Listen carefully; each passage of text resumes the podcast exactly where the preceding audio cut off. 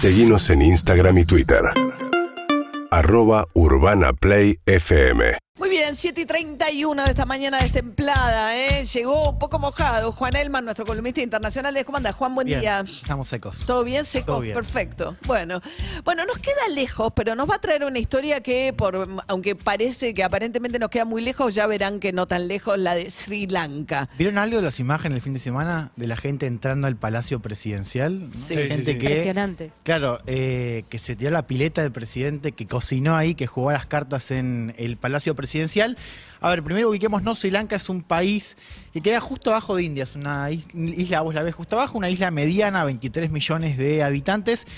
Y una zona por lo demás muy caliente, ¿no? En términos geopolíticos, además, Sri Lanka es una especie de hub en términos de comercio marítimo y es una zona donde está India y está China, ¿no? Que están cada vez más enemistados. ¿Cómo llegamos a las escenas del fin de semana? Bueno, una crisis económica brutal, un país que había ya estado en bancarrota, lo decía su primer ministro, ¿no?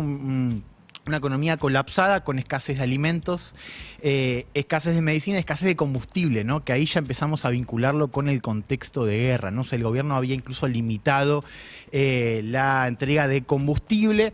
Fíjate, tenías la, la empresa estatal, la petrolera, en eh, crisis con una deuda muy alta y no le daban eh, crédito. Esto sumado a la guerra, ¿no? Fue un cóctel brutal. Una economía que venía arrastrando problemas desde 2019, pero que se potencian con la pandemia. Es un país muy dependiente del turismo, que no tuvo entrada de divisas eh, en la pandemia. Y después, en 2021, otro cóctel también bastante importante. El gobierno decide prohibir la importación de fertilizantes y ahí se agarra una rebelión rural. ¿no? O sea, que vemos dos contextos. Pandemia por un lado y después la guerra que termina de eh, estallar todo. Protestas, bueno, tremendas, ¿no? También Tremendas, desde sí. marzo contra el clan que gobernaba el país hace 20 años, ¿no? El clan eh, el presidente termina anunciando que va a renunciar, antes había renunciado su primer ministro, eh, y bueno, una situación, un efecto bastante claro, ¿no? De la guerra eh, y de la, de la pandemia, ¿no? Combinadas. Sí, el fin de semana leía una cosa que me impresionó, que es que muchos de estos países musulmanes que tenían fiestas religiosas tienen por costumbre o por, por cuestión de mandato religioso sacrificar un cordero en este- el fin de semana que pasó.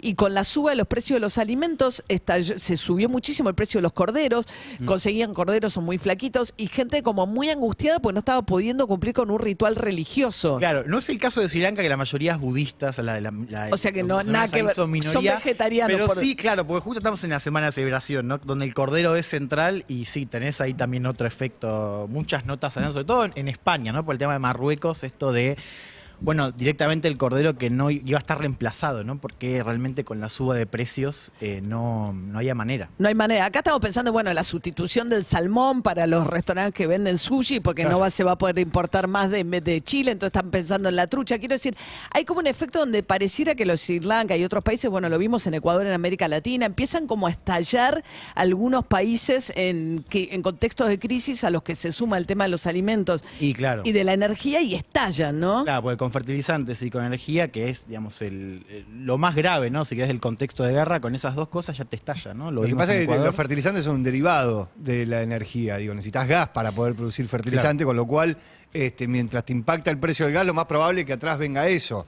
Entonces, eh, a eso le sumás lo que decías de la guerra, que sale los dos principales jugadores de trigo. Claro, más países por ahí que son mucho más dependientes que el nuestro de los fertilizantes, pues no tienen tierras tan fértiles en algunos casos. Entonces, ponele en Colombia y otros países que todos los fertilizantes que vende Ucrania o que vendía Ucrania eran mucho más importantes.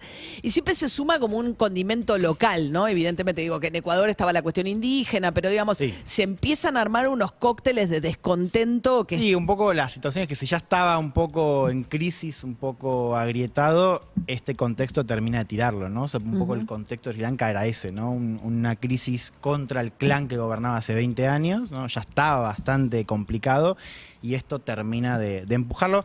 Fíjate, pensando un poco en la guerra, ayer la nota más leída del país en España era una pregunta que era, ¿están fracasando las sanciones occidentales a Rusia? ¿no? están Esa- fracasando las sanciones. occidentales, ¿no? Por Occi- esto de Rusia sigue con, con entrada de plata para sostener su máquina de guerra, así lo decían, mientras Europa y el resto del mundo están sufriendo, ¿no? esta Ta- idea del, del boomerang. Claro. que se traduce por lo demás en el frente, lo vimos en el G7, ¿no? O sea, vos tenés Sí. países como Alemania y como Francia, Alemania bastante preocupada por el gas y por su industria, eh, lo mismo Italia, que dicen, bueno, es el momento de buscar una salida más rápida, mientras Estados Unidos, también Reino Unido y el propio Zelensky, Ucrania, dicen, este no es el momento, ¿no? Esta idea de que Ucrania tiene que ganar. Ese, ese choque que vimos en el G7, lo vimos en la OTAN también, es bastante sintomático de este momento. O sea, Europa que ya está diciendo es momento de terminar con esto, es momento Terminar cómo, dándole más... eh, la salida diplomática. la bueno, salida Rusia diplomática. está muy- Negociemos. Rusia está muy cerca de completar o, o estaría eh, empezando a completar su objetivo de, como ellos dicen, liberar el Donbass. Sí. Eh, dice, bueno, ¿por qué no pactamos ahora una, una salida? Mientras Estados Unidos, pero también Zelensky dicen, este no es el momento y Ucrania puede ganar, ¿no? Lo cual si uno mira los hechos en la guerra, eso está lejos de ocurrir. Claro. ¿no? Y la pregunta de qué es ganar para Ucrania.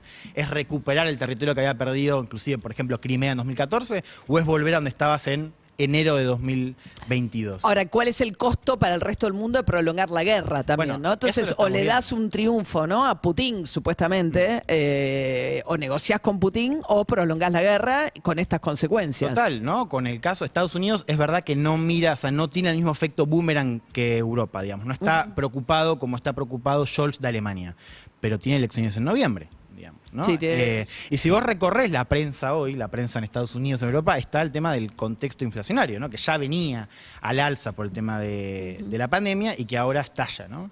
En cada uno de estos contextos domésticos tenés esta cuestión, y por eso también fue tan seguido el caso Sri Lanka, ¿no? que en Sí. general es verdad que un quedaba lejos, caliente claro, geopolítico, total. pero digamos, eh, estuvo en tapa eh, justamente porque muestra ¿no? lo peor de lo que eran los países con pandemia, un cóctel económico y ahora potenciados con la guerra. Bien, Juan Elman, columnista de Internacionales. Gracias, Juan. A ustedes. Seguinos en Instagram y Twitter. Arroba Urbana Play FM.